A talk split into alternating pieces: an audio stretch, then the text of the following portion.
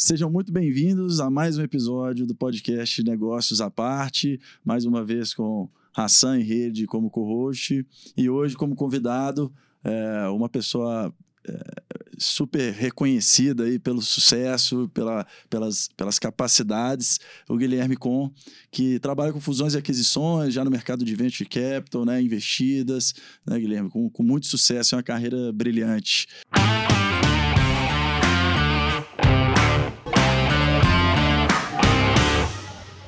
Guilherme, conta pra gente um pouquinho quem é o Guilherme como pessoa, quem é o Guilherme profissional, como que você se definiria nessa, nessa história de vida aí. Tá bom. Bom, primeiro, obrigado pelo convite. É, espero que seja legal aí. É, eu sou o Guilherme, eu trabalho com, com inovação, tecnologia, é, startups desde 2008, é, quando né, acho que esse mercado era mato ainda no Brasil. É, sou economista pelo UFMG. É, casado, pai de duas meninas, é, filho, irmão e amigo. É, tô na, na faculdade, né? Sempre eu sempre curti tecnologia.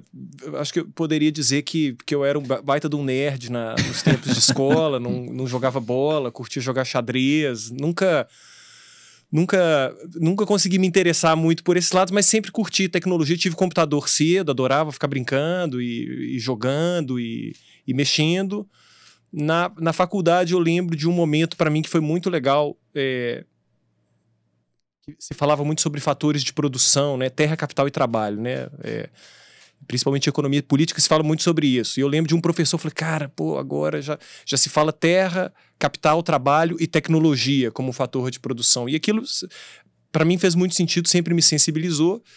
É, durante a faculdade, eu fui estudar é, um semestre na Alemanha, e quando eu voltei, eu comecei a procurar estágio, né? Era aquele momento e, e, e não conseguia me interessar pelas, pelos estágios que os meus é, colegas estavam, vamos dizer, estavam se engajando, com, sei lá, na, com, com na Usiminas, é, em banco, é, não conseguia me sensibilizar, não conseguia achar interessante. Então, é, fui para uma bolsa de pesquisa na faculdade de, de Economia da Ciência e Tecnologia, é, era ótimo porque o, o, professor ele era totalmente marxista é, e, e, foi muito fascinante na verdade estudar esses temas é, sob os olhos de Marx inclusive.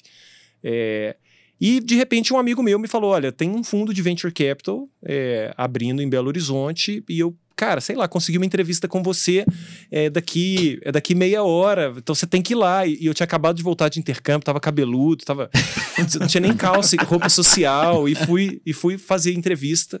É, mas, cara, mas venture capital é coisa da Califórnia, isso é coisa de Apple, de Google, isso não é Brasil. Não, cara, tem. E lá fui eu, em agosto de 2000, 2008, fazer essa entrevista e eu entrei para a Confrapar, que é uma gestora de venture capital, onde eu fiquei é, ao todo na gestão dos fundos ali é, sete anos. E era uma, é, assim, negociar com startups naquela época era muito diferente, né? Todos os conceitos que hoje são muito padronizados, muito claros, naquela época era muito novo, principalmente para a gente, né? Então, defender um, um term sheet era a gente não conseguia defender todas as cláusulas, né? Assim, era a gente tá, era muito novo. Achar advogado era muito novo. Depois de sete anos é, nessa, nessa gestora, tinha acabado até, eventualmente me mudei para o Rio, quando abri um fundo lá. E aí a gente meio que, na, naquele momento, tinha investido toda, todo o recurso que tinha para se investir. E o trabalho, no fundo, ele, ele perdeu muito da dinâmica, né? Porque e eu tinha uma vontade muito grande de sentar do outro lado da mesa.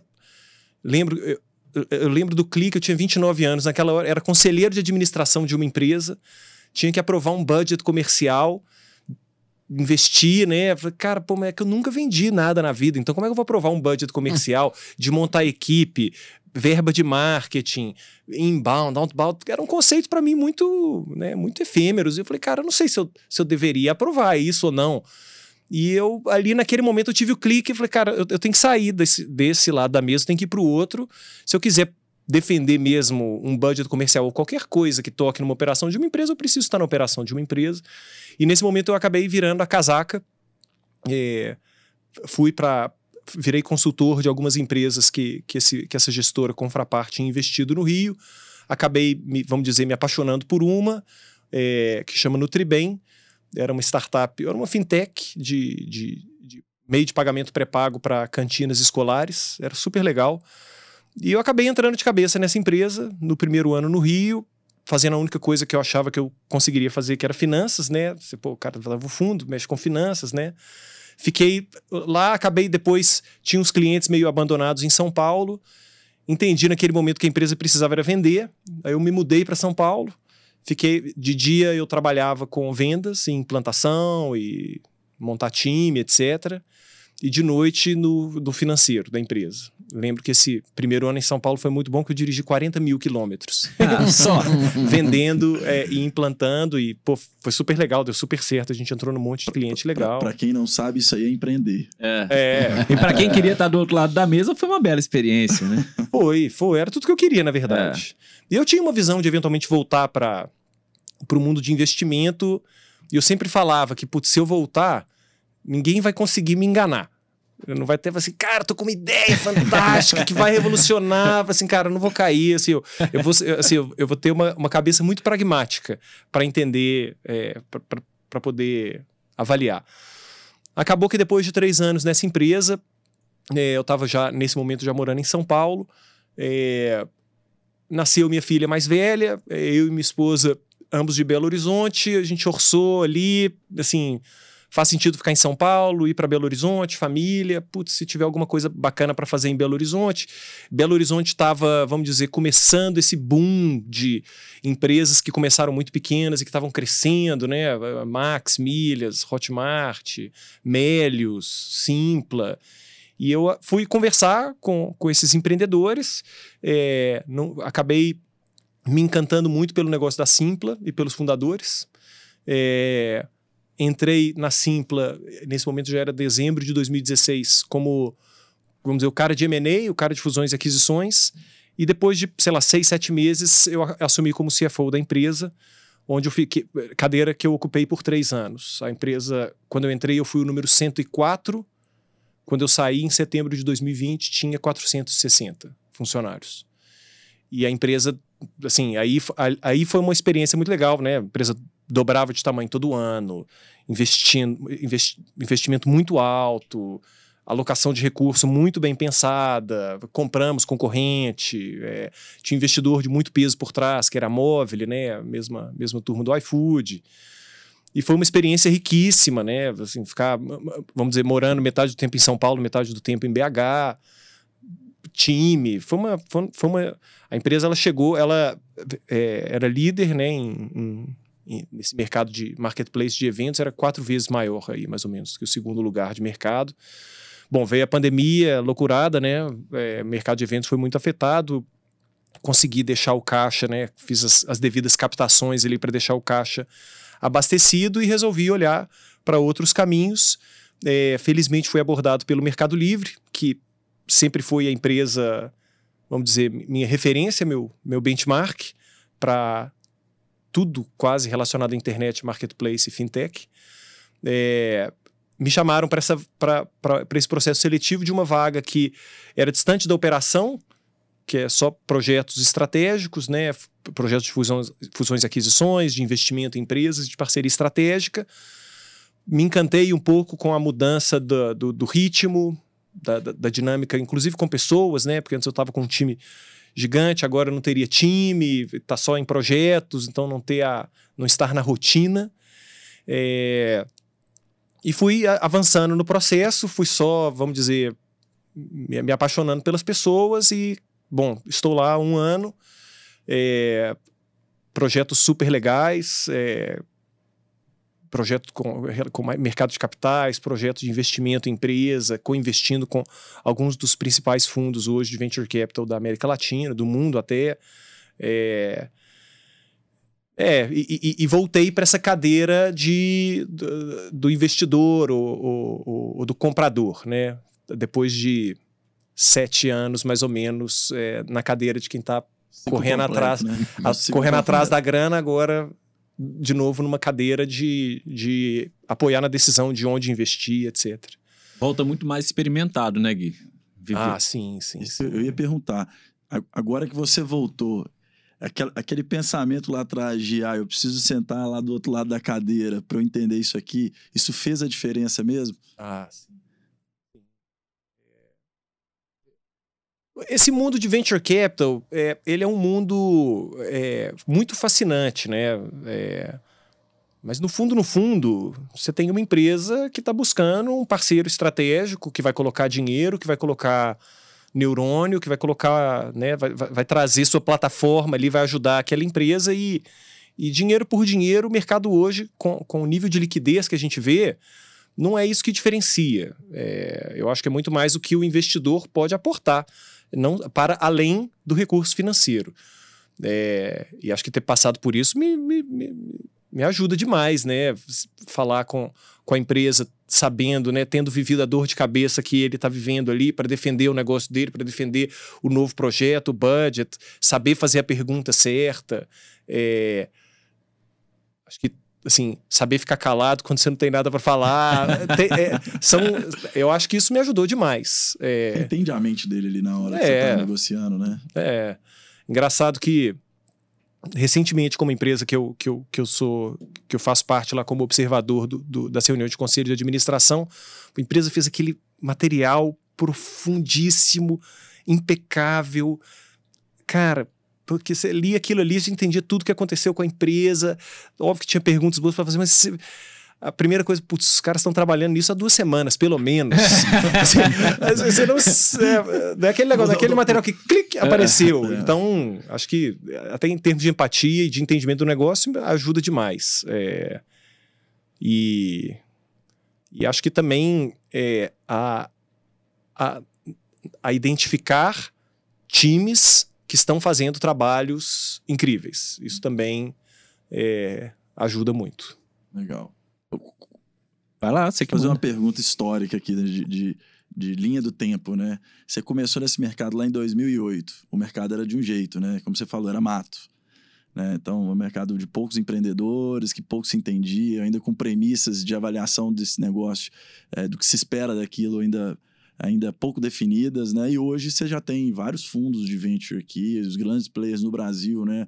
Estão olhando para esse negócio. Eu vejo, né? Hoje o banco, o próprio banco que eu, que eu sou parceiro, é, ele olha para isso ali, tem uma área dedicada para esse tipo de investimento.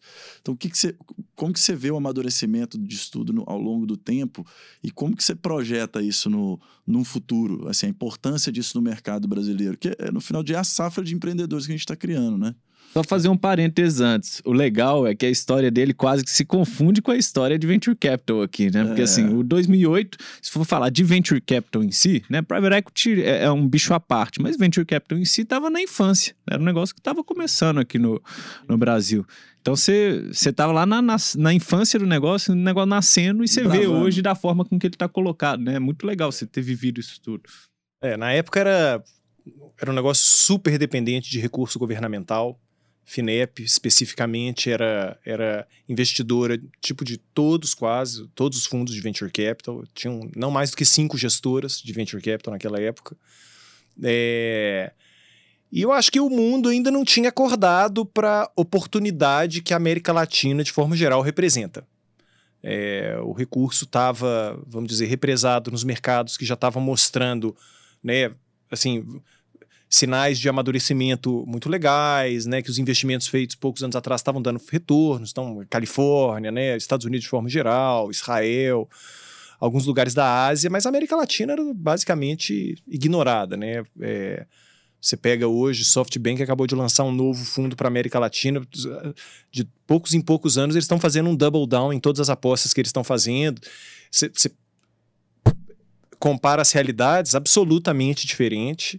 É, acho que a aposta era uma aposta, sei lá, a aposta que eu fiz em 2008 para vou olhar para tecnologia e inovação. Acho que é uma aposta muito difícil de não se pagar é, de forma racional. Pode demorar um pouco mais, um pouco menos, mas é óbvio que isso aí é fator de diferenciação para a empresa. É, mas amadureceu demais, né? Na época a gente investia, era um, assim, um deal de Series A na época, que hoje a gente fala que seria algo na casa de sei lá, de, de 5 a 20 milhões de dólares, em 2008, 2010, seria um deal de 3 milhões de reais. De reais, é isso mesmo. É, e essa grana é, deveria ser suficiente para a empresa se bancar por dois anos e, a, passado esses dois anos, ela precisava ser geradora de caixa. Porque, mesmo se ela estivesse crescendo muito bem, era zero óbvio que ela conseguiria captar novas rodadas. É, então, a pressão em cima dos empreendedores era enorme. Assim, né, assim, vamos dizer, é, infla sua empresa, contrata, gasta, né? Agora. Dá resultado em dois anos. Porque se você não der, não necessariamente vai ter outras, outras granas para. É, o negócio pode morrer, e isso aconteceu com alguns, e né? Muitos de, morreram, né, nesse período. É, de, de o famoso voo de galinha, né? Era muito fácil, porque você não tinha sequência de investimento. É, você pega hoje um fundo, um fundo bacana, ele ele já tem uma visão completamente diferente. Ele, putz, cara, colocar 10 milhões de dólares ou 50 milhões de dólares dá quase que o mesmo trabalho para mim. Então eu preciso achar uma empresa que possa receber 50 milhões de dólares de rodada e que possa fazer o, o deploy dessa grana, pode, possa aplicar essa grana de forma eficiente em crescimento, em time, em comprar concorrente, em fortalecer tecnologia, etc, etc. É, e esses mesmos 50 milhões de dólares precisam valer um percentual minoritário nessa empresa, ou seja, ela precisa valer 200 milhões de dólares, porque se eu coloco 50 agora, ela faz um bom trabalho, eu preciso poder provar para mim mesmo que eu tenho condição de colocar mais outros 150 e ela está valendo um bi. Ou seja, a visão de crescimento tomou conta. E isso é maravilhoso. Antes, crescimento era uma variável importantíssima, mas já na segunda página tinha break-even, né? É. Esse cara cresce maravilhoso. Agora, você gera caixa, porque senão não vai ter mais grana. Hoje não. Hoje é cresce maravilhosamente bem vai passar um ano e meio, a, o, o, você vai captar, sei lá, captei cinco. Cresci super bem durante um ano e meio. Quando chegar nesse momento de captar de novo, o seu desafio é: ah, agora você quer captar 15? Hum, tá. O que aconteceria se você captasse 50? Você consegue crescer mais? De forma mais ágil? É mais com mais qualidade? Né? É... E eu acho que isso é, é, é, lindo de se ver, né? Eu acho que isso é lindo de se ver. É olhando daqui para frente, eu acho muito difícil orçar algo é, diferente ou menor do que isso.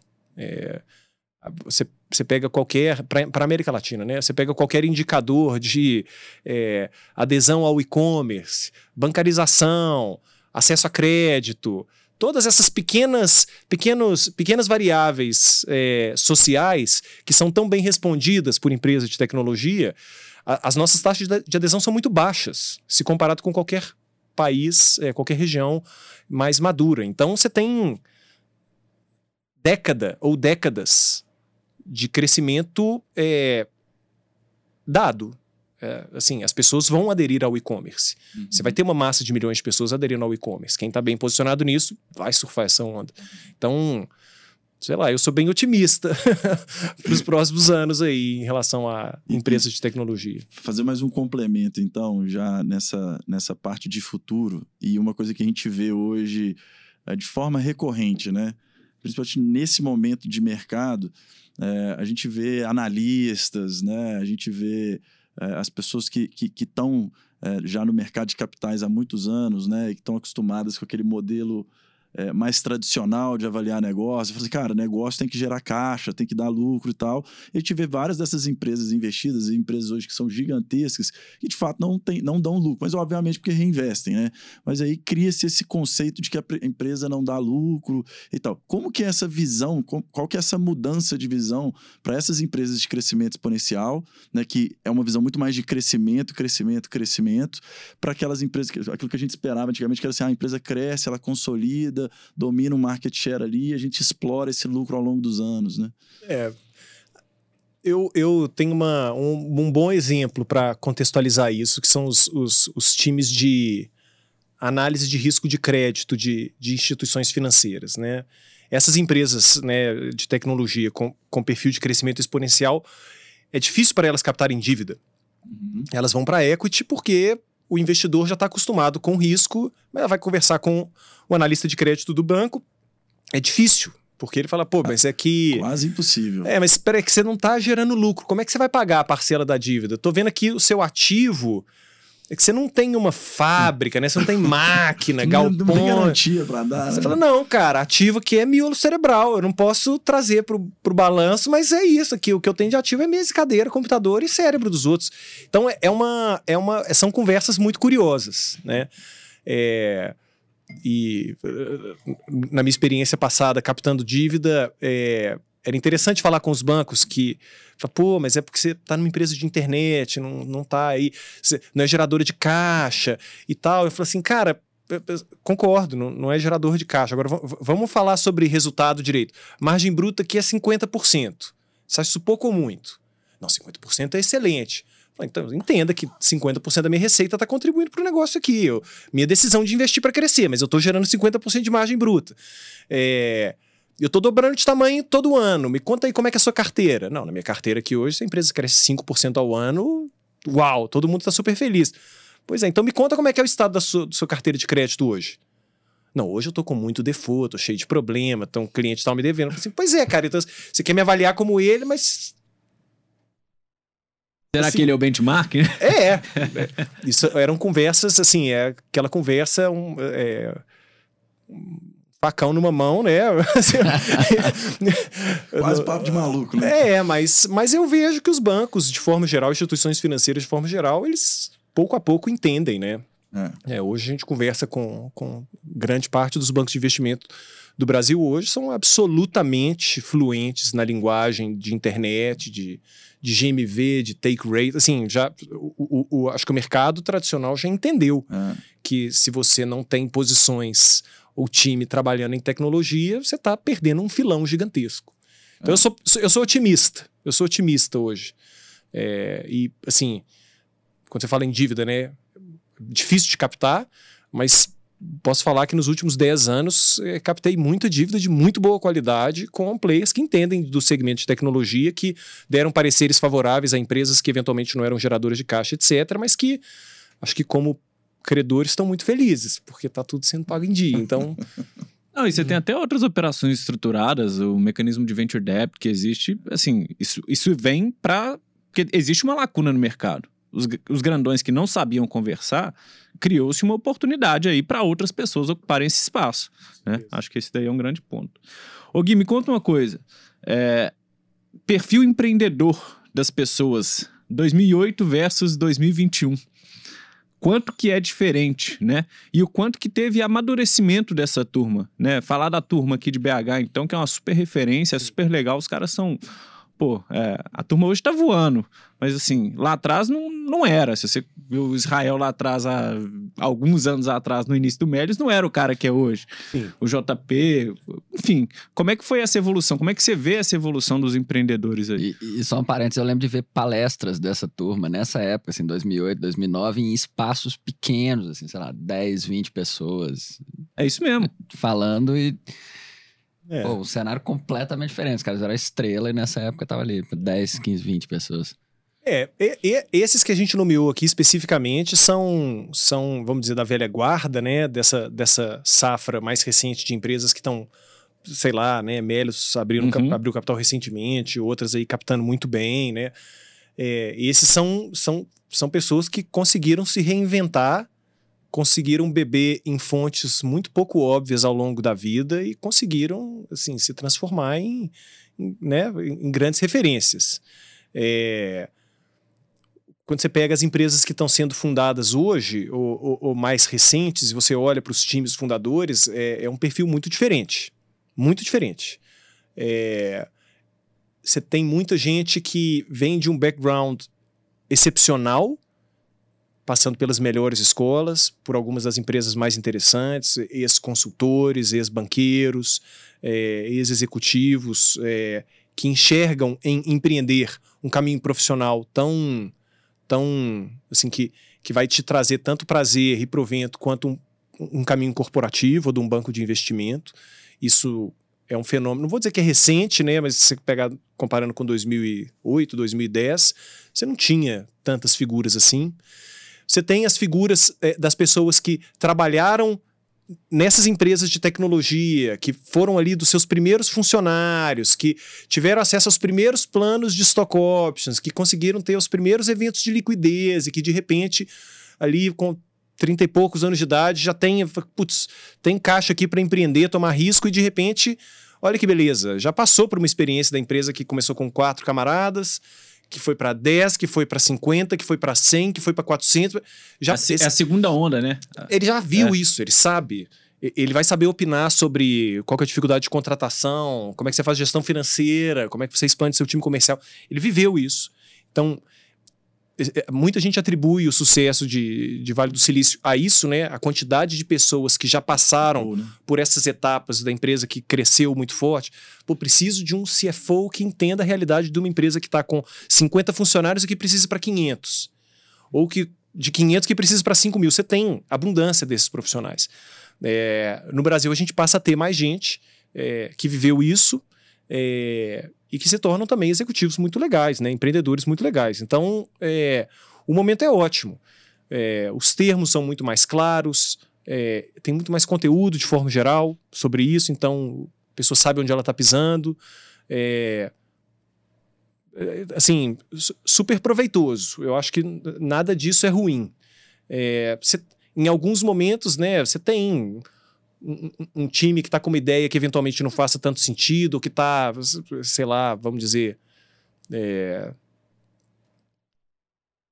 O mais importante é. é ter um time bom, né, cara? É. acho que esse é um ponto. O, o, o Tony C, né, que fa acabou falecendo lá da, das Apps, não sei se a pronúncia está correta, é, ele fala que é, ter um time bom e escolher a mesa que você quer jogar são os grandes pontos de, de virada, né? A gente viveu essa realidade aqui e eu continuo acreditando que esses talvez sejam os grandes diferenciais na hora de fazer a alocação de recursos. Escolher o mercado que você quer ir e o time que você está comprando. Sua visão é próxima a isso ou você talvez tenha um complemento aí? É, é uma, assim, falando sobre o Tony especificamente, né, que faleceu de uma, assim, num Forma contexto trágica. muito, muito, é, inclusive muito diferente de muito que ele foi pregando ao longo da vida, né, mas é uma pena, né, o Delivering Happiness é um belo de um livro. É, mas, é, cara, entendo que sim, é, nesse sentido não foge tanto de uma visão empresarial muito normal, né? Você precisa escolher muito bem onde você, onde você vai colocar seu recurso, o que, que vai te trazer retorno, com quem você tem que estar, tá, ter o time adequado, o time experiente, ser, vamos dizer, cara de pau e sem vergonha o suficiente, né? Para poder contratar, convencer os outros. Eu entendo que é isso mesmo. Mas eu não entendo, aí para mim não é tão diferente do que é o mundo empresarial de forma geral, né? E, e, assim, imagino que nessa trajetória sua, você conviveu com uma série de perfis empreendedores diferentes, enfim, pessoas de trajetória também de muito sucesso, qual o perfil mais te impressionou e quais características chaves você considera que esses perfis têm? E que horas é. que vocês dois vão contar que vocês trabalharam juntos, assim, porque isso não apareceu ainda aqui. ah, A gente chega lá, a gente chega lá. Chega lá. É... Essa é uma pergunta, essa é uma pergunta complexa porque essas empresas, pelo menos assim, pela minha experiência, a diversidade de perfis é, é um dos fatores que explica muito do sucesso. É, você são, são empresas que são muito são empresas muito focadas em produtos, em produtos de tecnologia. Simplificando aqui, o cara, a empresa fez um aplicativo, então você ter visão de produto sobre quem vai usar aquele aplicativo que é uma pessoa necessariamente diferente de você, então, poder abstrair isso e poder ter gente dentro do time que vai entender bem de, de diversos perfis de usuários, assim, isso é muito rico para a empresa. É, mas para não fugir da pergunta, é, eu acho que, para mim, times de tecnologia, de forma geral, vou, simplificando também, vamos dizer, os engenheiros, têm um pragmatismo na hora de entender problemas e propor soluções e acompanhar isso ao longo do tempo, que é muito rico. É... Tem um, um, empreendedor aqui de Belo Horizonte, o Tangari, né, que também fez parte lá atrás de Confrapar. Eu estava conversando com ele recentemente, falando muito sobre a dinâmica, engenheiro, né, empresa com muitos perfis de engenheiro, e, e, e ele estava falando, olha, gente, ali, cara, com a gente ali não tem como não tem como dar uma derrapada, assim, porque a gente vai sacar. Então, ou o trabalho é bem feito, E se não tiver bem feito, a gente vai sacar. E aí não tem muita explicação, cara. Ou é ou não é. é, é isso acho que dá um poder de tomada de decisão, de entender problemas, muito rápido. E, e para mim isso é muito muito benéfico, porque essas empresas, principalmente quando você entende a dinâmica de capital delas, de várias delas, né, que elas captam dinheiro, elas vão ser deficitárias por um tempo, elas precisam que esse prejuízo seja muito bem aplicado, né, esse investimento todo que está sendo feito. Tem, é, óbvio que errar, né, claro que é importante, etc, mas mas não pode ser demais, porque senão acaba o dinheiro. As consequências do erro repetido são duras, né? Então, ser rápido é muito bom. E para mim, esses são os perfis aí mais rápidos, principalmente quando eles abstraem o mundo de tecnologia em si.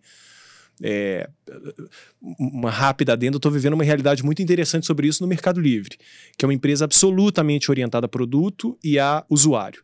É, e o, o time, os times mais poderosos ali na tomada de decisão são times de tecnologia. Inclusive decisões de, de M&A, de fusões e aquisições. O time de tecnologia vai argumentar se a empresa está cara ou barata. Não, peraí, cara, isso aqui é uma questão financeira, uma planilha, um fluxo de caixa, etc. Ele vai argumentar e vai argumentar muito bem. Cara, cê- é isso aqui que a gente está querendo pagar? Deixa esse dinheiro comigo que você vai ver o que, que eu faço em, em- em seis meses. Então, é, para mim é fascinante. É, é fascinante. Muito legal. Ô Gui, a gente, enfim, a gente trabalhou junto, teve a oportunidade de ter muita troca aí, cara. É, e, e uma, a, a gente, 2008 lá, né, ainda tava viva a memória de bolha do ponto .com. Ainda era um negócio que a gente é, sentia reflexos. Menos no Brasil, mas na hora que você olhava o cenário global, ainda tinha um pouquinho de estresse fruto do que foi vivido lá atrás. Hoje você tem um cenário com muita liquidez, muita liquidez. Cenário Covid jogou o dinheiro assim a rodo no mercado. Os ativos estão super precificados. Não vou dizer super precificados, eles estão precificados a valores nominalmente altos. Qual que é a sua visão? Eventualmente, estamos vivendo uma potencial bolha ou não? É... Bom, só o futuro dirá, né? É, não, É. Quero, não quero nenhuma bola de cristal aqui, vai. Mas eu Vamos acho que os trabalhar os cenários- fundamentos. É, eu acho que os cenários eles são muito distintos. É, quando você, você olha para a operação das empresas de outrora e das empresas hoje, é muito mais barato operar tecnologia hoje, né? Desde do- do- dos argumentos, é, vamos dizer, os, os, os banais, né? Antes o camarada tinha que ter um, um- toda a parte de dados era on-premise, né? Era ali, Uhum. tinha, servidores ali. Hoje é tudo na, na nuvem, você paga pelo quanto você usa, você não tem que pagar os não sei quantos milhares de dólares para construir aquela estrutura, você paga por mês como serviço. Aumentou muito, você paga mais, diminuiu muito, você paga menos. Então, os, os, os gastos, de forma geral, se transformam em algo muito mais variável. Adequado à realidade de uma empresa. Então, você olha as margens brutas de grande parte dessas empresas de tecnologia, são, são margens muito adequadas. Muito adequadas. E atrativas. Cara, para mim a margem bruta fala muito sobre isso. Assim, da- das empresas que eu tenho visto, acompanhado aí, dificilmente você vê uma empresa com margem bruta inferior a 40%. Cara, 40% de margem é uma, de bruta, não margem EBITDA, Aham. né, lá embaixo. Margem Aham. bruta eu, eu acho muito saudável. É, tudo isso graças a né, um mercado todo que evoluiu para viabilizar. Se, antes você teria que estar pagando muito mais para operar. Esse é um lado. Acho que o mundo também está muito mais. é, assim, a liquidez ela está aí para diversos mercados, né? É, as taxas de juros, né? Por mais que no Brasil a gente vive uma situação um pouco diferente, pelo mundo elas não estão nos seus maiores picos, é, pelo contrário. Então, você investir na classe de ativos que sempre se investiu não necessariamente vai te entregar o que você precisa. Então, acho que na classe investidora existe uma busca por ativos diferenciados é, e eu não acho que essa busca vai cessar. Então, não, não, não, sei, a- vejo a tendência do investidor hoje muito diferente do que era 10 anos atrás, inclusive, né, com temas de ESG, etc., e tecnologia, exponencialidade. É, acho que nós sempre viveremos é, casos bem-sucedidos e mal-sucedidos. Sempre vai ter uma empresa, acho que hoje o WeWork está muito bem, né? É, se recuperaram muito bem, mas até pouco tempo atrás quando estavam ali nos planos pré-IPO, era uma realidade muito diferente, né? Era uma empresa que estava numa. Você sempre vai ver um comportamento estranho, uma empresa que está vendendo um negócio que, putz, não sei se isso aqui eu compraria. Eu acho que isso é normal, para mim não caracteriza bolha. Mas mesmo o WeWork hoje se transformou numa empresa super legal, uhum. rentável, uhum. né? Digna aí de, de, de uma ótima análise sobre o negócio. É, isso para dizer que, assim, comportamentos isolados sempre teremos, né? Que, que vão falar, cara, isso aqui não faz o menor sentido, esses caras estão doidos, mas ainda assim consegue se ajustar. Então eu acho que não tem muito bolha, não. Eu acho que a tecnologia, no final das contas, ela, ela permite uma exponencialidade muito maior e, e resolver problemas de forma muito mais eficiente. Você pega o mundo de fintech hoje, de bancarização. A quantidade de empresas que não necessariamente são bancos, né? Podem ser regulados ou não, mas que oferecem ferramental que, cara, são substitutos de uma conta bancária. Você precisa transferir dinheiro para os outros, pagar boleto, ter uma conta para você receber, um cartão para fazer pagamentos. Você, se, se, se, a gente numerar, a gente vai precisar, de, assim, só na minha, nas minhas duas mãos a gente vai, vai faltar dedo. São muitas empresas. E você pega as bases dessas empresas de, de usuários, são bases milionárias. Então, cara, esses compradores, esses usuários todos, eles, onde que eles estavam? Antes de ter essa quantidade de wallets, né, de carteiras digitais, cara, eles não bancarizados. Eu acho que a tecnologia e, e, e eles e, e, há décadas, né? Há décadas que tem uma parte da população que simplesmente não era observada para fins de especificamente de, de bancarização. Quem está resolvendo isso, assim, óbvio que os grandes bancos têm um papel fundamental nisso, né? Inclusive servindo de back-office para várias dessas fintechs, mas quem está conseguindo expandir as bases são essas empresas, são fintechs. Então, não sei, para mim não é bolha, não. É, eu sou otimista. Superprecificação de ativo também não? É, tá, acho que igualmente a gente sempre vai ver picos e vales, né? É, acho que é uma. É uma quem, quem, quem, não, quem acredita que vai ser só uma eterna curva ascendente é necessariamente em algum momento vai se frustrar. Você tem momentos de baixa liquidez. É, então, também acho que isso é de certa forma esperado. É, hoje, os preços, você pode argumentar que os preços estão caros, os múltiplos de receita, os múltiplos de EBITDA são, são múltiplos elevados, que empresas de capital aberto de cinco anos atrás não, não conheciam esses múltiplos, mas eu também vejo que assim, tão, são múltiplos que estão se.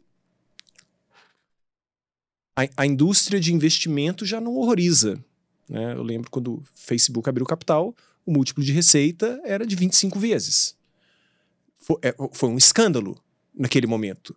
É, hoje é um, é um múltiplo aceitável. aceitável. É. É, a gente está vendo, né? Tô, estudo, tenho estudado muito o mundo de criptomoeda, tenho visto múltiplo é de 45 vezes. então, aí você pode dizer lá que também tem o negócio altamente volátil, né, etc. Mas é, tudo isso para dizer que eu acho que, é, que o mercado tem, tem, é, tem se tem, tem ganhado conforto com isso. E são empresas como crescem muito rápido, né? Você pega o próprio, próprio Mercado Livre mesmo, tem 22 anos de idade e ainda está dobrando de tamanho ano contra ano. Dobrando de tamanho. 22 anos de idade. Então, acho que a classe investidora também enxerga que, cara, essas empresas, elas exploram mercados e conseguem crescer de um jeito absolutamente mais eficiente do que empresas de caráter mais tradicional. Então, acho que você vai criando argumentos para você se convencer. Eu, eu acho que o mercado tem se convencido que os múltiplos eles podem estar sobreprecificados, talvez, em algum momento vai ter algum ajuste, talvez, mas não acredito que seja uma sobreprecificação elevadíssima, não. Legal, bacana. Bom, já que eles estão deixando eu monopolizar a conversa, eu vou continuar, cara. é, essa é... parte é, é, o que eu falei. Vai chegar uma hora que eu vou ficar calado aprendendo. Não, cara, uma, uma, coisa legal, você tem, você é um entusiasta de tecnologia, né? Você se definiu como um nerd lá atrás, e eu também sou um entusiasta de tecnologia.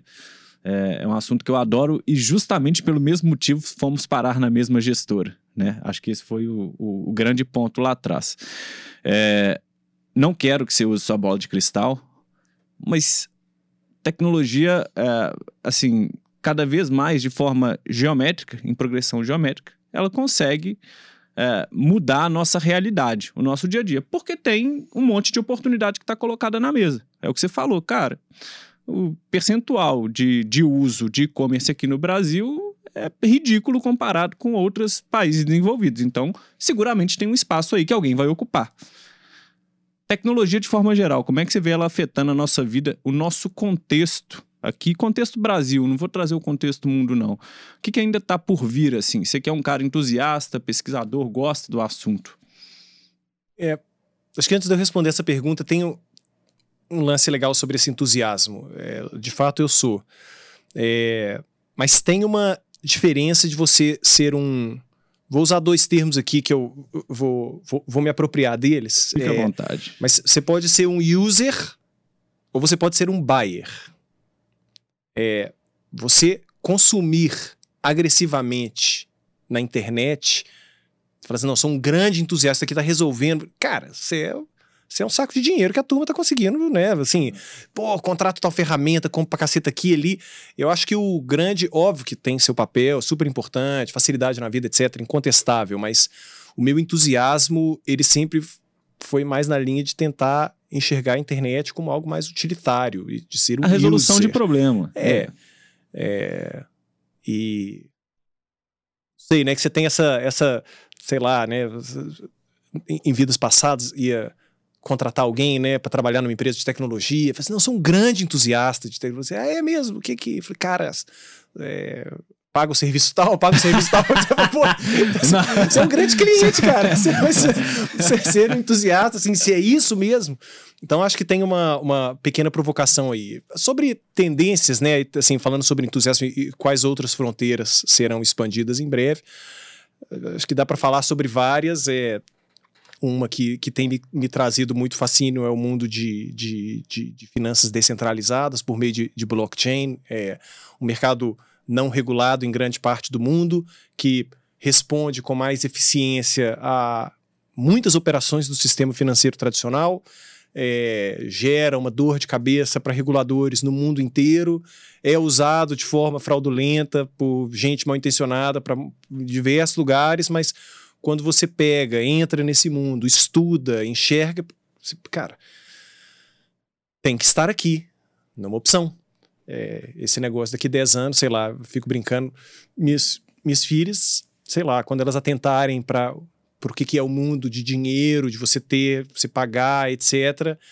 É, eu acho que vai ser super curioso para elas. Falar assim, putz, 10 anos atrás, é, o mundo em blockchain tinha dois mundos, né? Ou seja, e, e isso aqui era absoluta novidade, né? E, e a gente está falando disso, esse mundo já tem 10 anos, né? Então acho que para mim aí tem um caso maravilhoso de uso de serviços financeiros de forma geral, de forma descentralizada, eficiente, é, com perspectivas de remunerar seu capital muito bem, é, perspectivas de liquidez muito altas, é, e, e, e, que precisam eventualmente ser regulados é, para poder dar certo de forma escalável. Mas acho, acho que esse é um pequenino exemplo que para mim me traz muito fascínio. Ah, muito legal, muito legal. Você teve a experiência de viver a realidade de empresas nascentes, empresas menores, empresas pequenas. Hoje você está numa, é, numa grande empresa, né? a maior é, startup da América Latina né? em, em valor de mercado. É, o que, que é a realidade desses dois mundos distintos.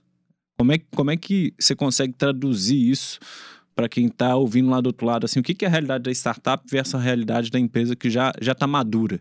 É. Olha, tem óbvio, né? Existem diversas diferenças quando você tem 30 pessoas no seu time ou 30 mil. É...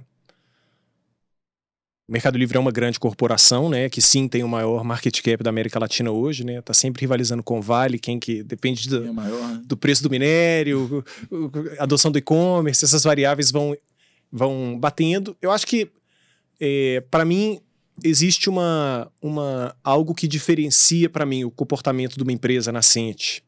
É, e que é muito bacana de ver isso numa, numa grande corporação é essa essa necessidade de se reinventar, de soltar coisa nova, de responder a dores novas, que é a absoluta essência de uma startup, né? Ela foi criada para isso. É, e para mim tem sido muito interessante ver, ver uma grande empresa com seus 30 mil funcionários, com seus, sei lá, quase 90 bi de dólar de market cap, que está olhando também para os mesmos problemas e tentando resolver da mesma forma, com também muito recurso do, seu jeito. É, isso é muito bacana. Se alguém É. vai desconstruir o seu negócio, que seja você mesmo, né? É, eu acho que. é, não sei, para mim, eu, eu, eu vejo Facebook, Google especificamente, acho que são empresas, para mim, são ótimas referências de empresas que conseguiram trazer inovação para o modelo de negócio efetivo da empresa. Digamos que não é um budget que está debaixo da, da área de marketing, Uhum. entendeu? A empresa entendeu que, cara, eu sou o Google, sou o gigante das buscas, mas eu preciso fazer carro autônomo. É, eu, sou, eu sou o gigante da- da- da- do mundo de telecom, mas eu preciso ter satélite pelo mundo fornecendo internet. pra- Eu acho que é um, são empresas que conseguem é, Além do produto, né? é, prever muito bem, fala assim, cara, isso aqui, o, o Jeff Bezos fala isso, né? Ah, é, a, a vida média de uma empresa nos Estados Unidos é 37 anos. Meu objetivo aqui é postergar o dia que a Amazon vai quebrar. ele, é, ele fala isso abertamente. E, e eu acho que são empresas, a Amazon sendo um ótimo exemplo também, de empresas que conseguiram trazer inovação como parte do modelo de negócio.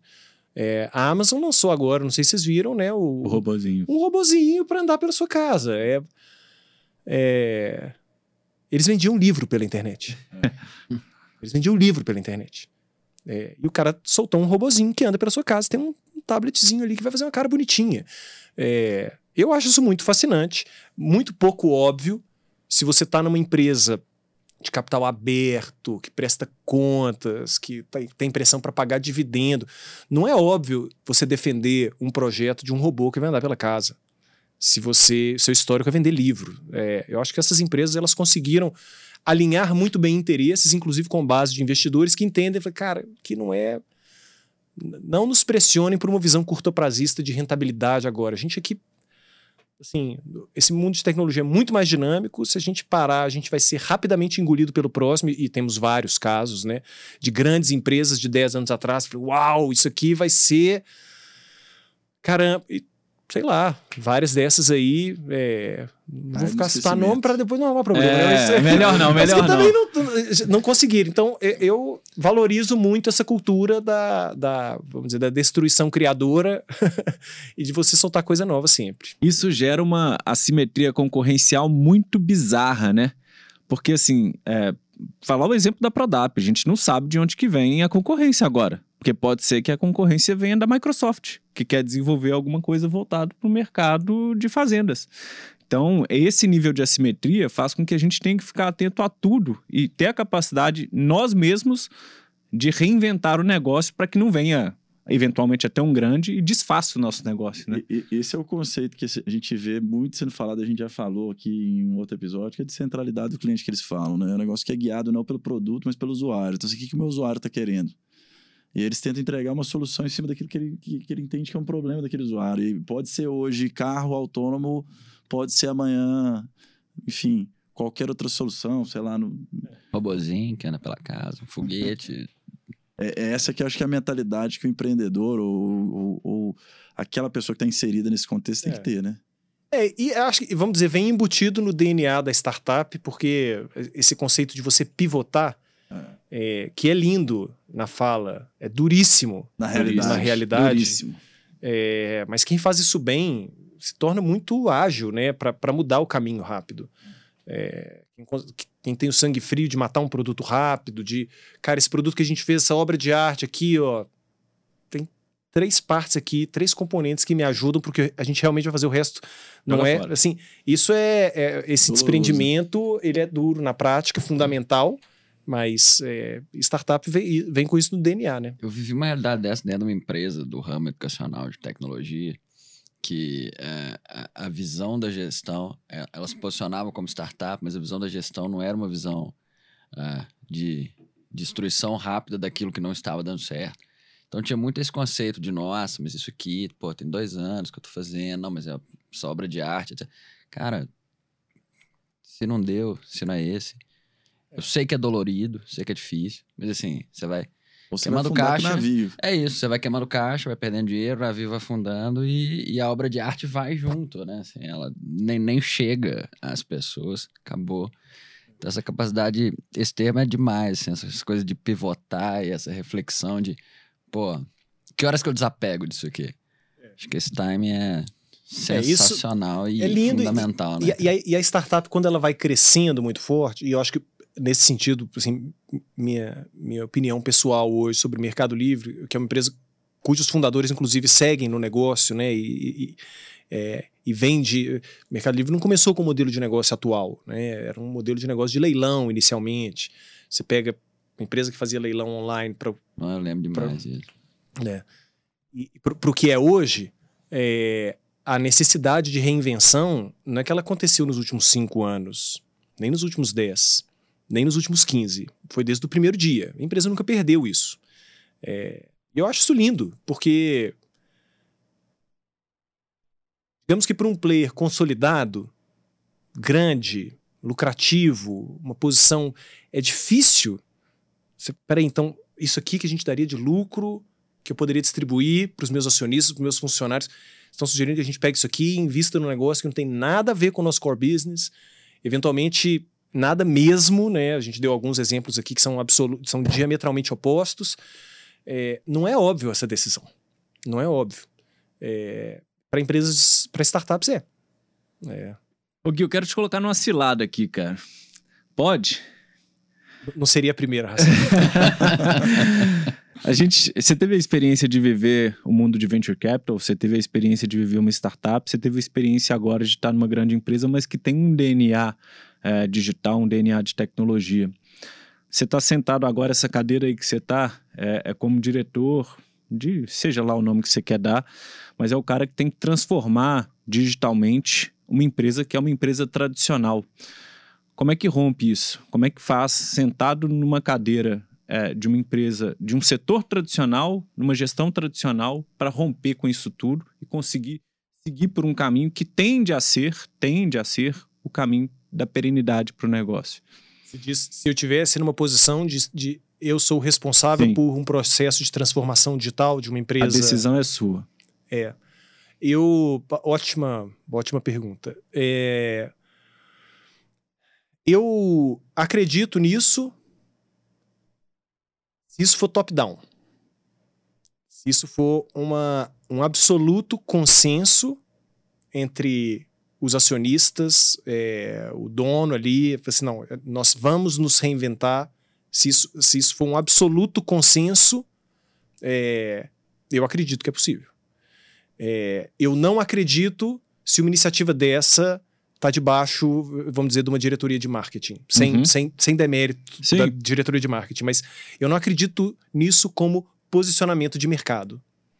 Mas eu acredito quando é top-down. É, e tem vários casos super legais. É, mas isso demanda uma, um esforço empresarial diferente. Isso demanda rompimento. É, aquele lucro todo, não, não vai Tem distribuir. um sacrifício, né? envolvido. Tem sacrifício. N- Não é para distribuir aquele lucro todo. Vou. vou é, a, a- decisão, né, partindo do pressuposto que o, o recurso é sempre escasso, tem o seu core business que está rodando bem, que cresce a uma taxa X, que nunca foi problema, etc. Mas a decisão de você tirar recurso de investimento disso e colocar ali. Não, então a gente vai expandir nosso time comercial. Todo ano a gente expandiu 30%. Esse ano a gente vai expandir 10%. Por quê? Porque esse- o, o troco aqui, a gente vai colocar que isso ser consistente em tudo numa empresa, a ponto de assim, mas espera aí, cara, a gente tem um core business aqui. Eu falo, não, mas nós, é, os, os sócios aqui, a gente entende que isso aqui isso foi o nosso sucesso. O nosso sucesso futuro não é isso. Eu acredito, eu acredito demais. Mas demanda é, um esforço gigantesco. Primeiro, essa tomada de decisão, de ser muito bem comu- comunicado de forma top-down. Aí, assim, não é uma palavra que eu gosto muito, né? Duas, né? Mas não é um termo que eu Não é curto muito. Não é um termo que eu curto muito, mas para isso eu acho que, assim, ah, estamos aqui com uma célula, a gente está pensando num negócio numa, numa grande instituição. Você, sem, sem esse sponsor lá no alto, eu, eu aí eu não vejo. Você vai morrer, né? Cara, você- você- né, só, sei lá o que, que vai acontecer, mas eu acredito que uma mudança dessa tem que ser uma mudança radical. Isso toca. E aí você pega. Porque mexe em muita coisa, né? Vamos dizer, a cultura colaborativa, que é uma marca muito recorrente em empresas digitais, ela não é óbvia no mundo, é, em muitas empresas do mundo mais tradicional. Isso tem que ser rompido. É, tem um, Traduz cultura colaborativa para quem está escutando. É, cê- você entender é, que as áreas são simplesmente parte de um todo e que se a área seguinte que executa a etapa seguinte do processo não fizer um trabalho bem feito, não é um negócio que eu da minha, não, eu já fiz o meu aqui. Não, cara, você tem um problema no final das contas, que é ele é ele é holístico. É, isso faz com que, não, beleza, eu sou o cara de venda, você é o cara de pós-venda, você tá mand- mandando mal no pós-venda, então, cara, beleza, cara, então isso é problema meu também. Então vou lá e fazer o que eu preciso fazer. É, você tem um cara de produto que está desenvolvendo produto. Não, estão lá, os caras estão lá. Não, mas quem tem visão do cliente sou eu, eu que estou em vendas. Não, então é problema meu também em produto. Então vou lá bater papo com o cara para explicar por que, que o produto está sendo feito, precisa ser diferente, sei lá. Então, falamos aqui de duas coisas, né? De visão dos sócios, dos controladores, falamos sobre questão de cultura, perfil de time. Então, para mim, tem, é, é- é um desafio enorme. É, possível, doloroso, caro. Mas possível. E toma tempo, não é da noite pro Não dia. é, não é. Definitivamente não. É. Definitivamente não. Estava conversando recentemente com uma empresa é, que estava falando sobre é, adoção de dados para tomada de decisão. Uhum. É, e o, o processo de, da definição de qual que era o, o sistema que eles usariam para organizar e democratizar o acesso a esses dados dentro da empresa. Até o que eles conseguiram executar isso, demorou um ano e meio. E aqui eu estou falando de organizar as bases de dados, contratar sistemas, integrar tudo, criar relatórios, colocar na mão das áreas, fazer com que as áreas possam tomar decisão com base. Um ano e meio. Eu estou falando de transformação digital, não. Eu estou falando de né, usar dados. É um componente. Uma componente. Um ano e meio. Muito bem executado. Poderia argumentar que está demorando mais ou menos? Poderia argumentar. Mas muito bem executado, mas demorou um ano e meio. Então, milagres, né? Não- assim, eu não. Não acredito A também. não. gente trocou olhares aqui agora. Isso, É a gente está a vivendo isso nossa. hoje no dia a dia do escritório. Adoção de dados para tomar de decisão. Você relatou aí, eu falei, opa, Engraçado porque o nosso negócio, as, as pessoas acham que transformação digital, o uso da tecnologia dentro do negócio, ele é limitado a empresas de tecnologia. Ah, eu sou uma empresa, eu tenho uma plataforma aqui que eu entrego um serviço para o cliente. Só que transformação digital não necessariamente é isso. Às vezes está ligado a processos internos da empresa. Né? Então, assim, nosso negócio é um negócio de serviço de assessoria. Né? Então, em tese, é, tem que ter lá um assessor que presta um serviço para o cara e usa a plataforma do banco. Só que para prestar o serviço, ele precisa de várias coisas. Então, o uso da tecnologia hoje para nós é para esse cara. Então, o uso de dados, assim, pô, eu quero analisar os meus clientes, né? Eu quero ver como é que meu cliente comporta, como é que eu aloco, existe um padrão, não existe, eu consigo segmentar. Para eu fazer tudo isso, no final do dia, eu tenho que investir em tecnologia. Em tecnologia essa que o banco não me dá. Aí é um processo É, longo. Tecnologia é cross, né? É. É, sei lá, Mercado Livre é uma tech company. Cara, é uma empresa de varejo, empresa de serviços financeiros, naturalmente uma, uma perna de tecnologia fundamental. A Loft é uma tech company, não, é um negócio de real estate, É, mas óbvio que é pegado de tecnologia fundamental. Todas elas, você pode dizer, o que que é uma empresa de tecnologia? Dificilmente, e né? esse conceito é É. importante todo mundo entender. É, né? é, tecnologia é cross. Ela é, ela, não- ela, ela se encaixa mais como Meio. como do que como o quê. É, Ela é mais como do que o quê. é isso aí. Ô Gui, só pra, pra fechar aqui, é, tava vendo a Luísa Luísa Trajano falando esses dias, acho que é um bom exemplo também, é, e eu não tô fazendo isso pra te provocar, ok? Que É, isso? Ela fala, sobre, ela fala sobre progresso e depois ordem, ao invés de ordem e progresso. Ou seja, ela fala assim, cara, tá tudo, tá tudo certo se a gente trouxer inovação, começando pelo caos e depois organizar. Qual que é a sua visão? Concordo absolutamente, não tem como ser diferente. É, a ordem, ela, ela, ela atrapalha, né? É, isso, inclusive, explica a dificuldade que é, muitas vezes, grandes empresas buscarem inovar. É, quantos são os casos de empresas grandes que têm dificuldade, inclusive, de contratar uma startup, porque a startup não consegue passar pelo processo de cadastro da área de compras. Né? Que eu preciso de balanço de não sei quantos anos. Porque, não, bicho, que não, Fala, não tem. Não, eu vejo que nossa política de pagamento é de 90 dias. Não, é que eu preciso. preciso- A, a- a empresa grande não consegue sequer contratar É. a empresa pequena, porque a empresa pequena ela ainda está numa etapa mais caótica da vida. Não, não tem tudo organizado, não tem todas as CNDs emitidas, etc.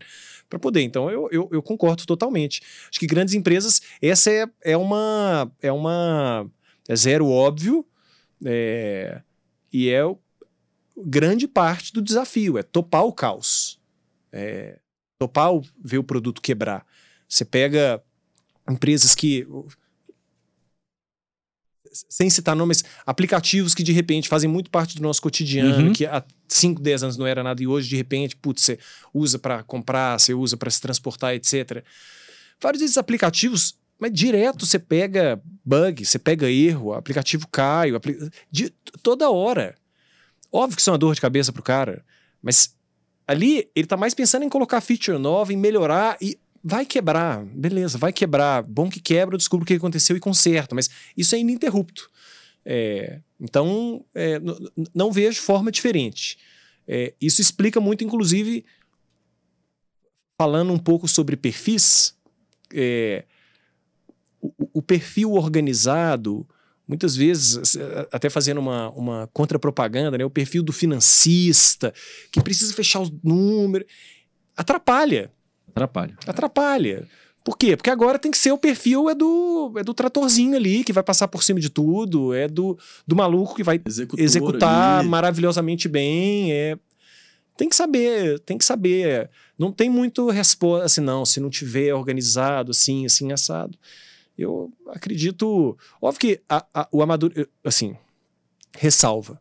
É, isso não quer dizer que eu acredite em negócios é, desorganizados, Claro. zoados. Claro, O claro. crescimento de qualquer empresa demanda Manda uma que certa ela organização. não é uma certa não, é uma é você Perfeita, né? Se, se você vai precisar chegar à perfeição. Não, é- não existe perfeição, mas você vai precisar olhar para isso, né? Pelo menos o alvo tem que ser ali. É, d- lembro de um caso interessantíssimo da Simpla, onde eu já trabalhei, que é, quando eu entrei na área de finanças, a empresa demorava dois meses para fechar um, um balancete do mês. É, e quando a gente, no caso lá, quando o investidor passou a ter controle acionário, e o investidor tinha por trás uma empresa de capital aberto, que tinha regras muito rígidas de consolidação de números, e como o nosso número consolidava na de cima, que por sua vez consolidava na que estava aberta, a gente tinha o prazo de que no primeiro dia do mês subsequente a gente precisava fechar um balancete. E não tinha muito espaço para errar, não. Não é aquele balancete, não, se tiver errado você conserta no mês. Não. Tem que sair perfeito. É, não- você não conseguia nem subir um balancete que fa- cruzava todas as informações, se não batesse, o sistema ia pegar, você não conseguia. Então, ah, é era né, a empresa crescendo muito bem, estava indo. Gente, nós vamos olhar para fechar balancete super rápido? Não, tem que ter os controles mínimos. Tem, tem. A empresa cresceu, já estava lá com suas centenas de funcionários, já estava transacionando uma, uma grana violenta, já estava assim, beleza, agora você vai ter que Vai ter que ter. fechar o seu balancete. É, chegou a hora. Chegou a e hora. sabe o que é o melhor? Rolou. Deu certo. Deu super É, certo. é. Virou rotina rapidinho.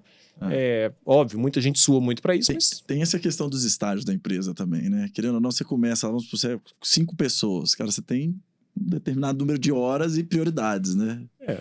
Chega uma hora que aquilo vira uma prioridade. Agora tem que fazer. Exato. Ô, não poderia ter sido melhor pra Nossa, mim. Vocês que Foi sensacional. Pelo amor de Deus, que aula, cara. adoro bater papo com ele. Aprendo pra caramba. Como CFO que é, já me deu muita dica. Então, que é não, vi- que Vidas foi, passadas, que foi, vidas desculpa. passadas. Não mexo mais com essas drogas. É, foi muito legal, cara. Obrigado, obrigado pelo papo. Foi muito rico. Tenho certeza que quem tá ouvindo aí vai gostar pra caramba também. Que bom. Valeu pelo convite aos, aos, aos ouvintes. Que seja legal. É, sucesso pra todos. Isso aí, né? Isso aí. Show, Show, Obrigado show pelo- demais. pelo- pela presença, Rede, Hassan. Até a próxima, pessoal. Valeu. Valeu.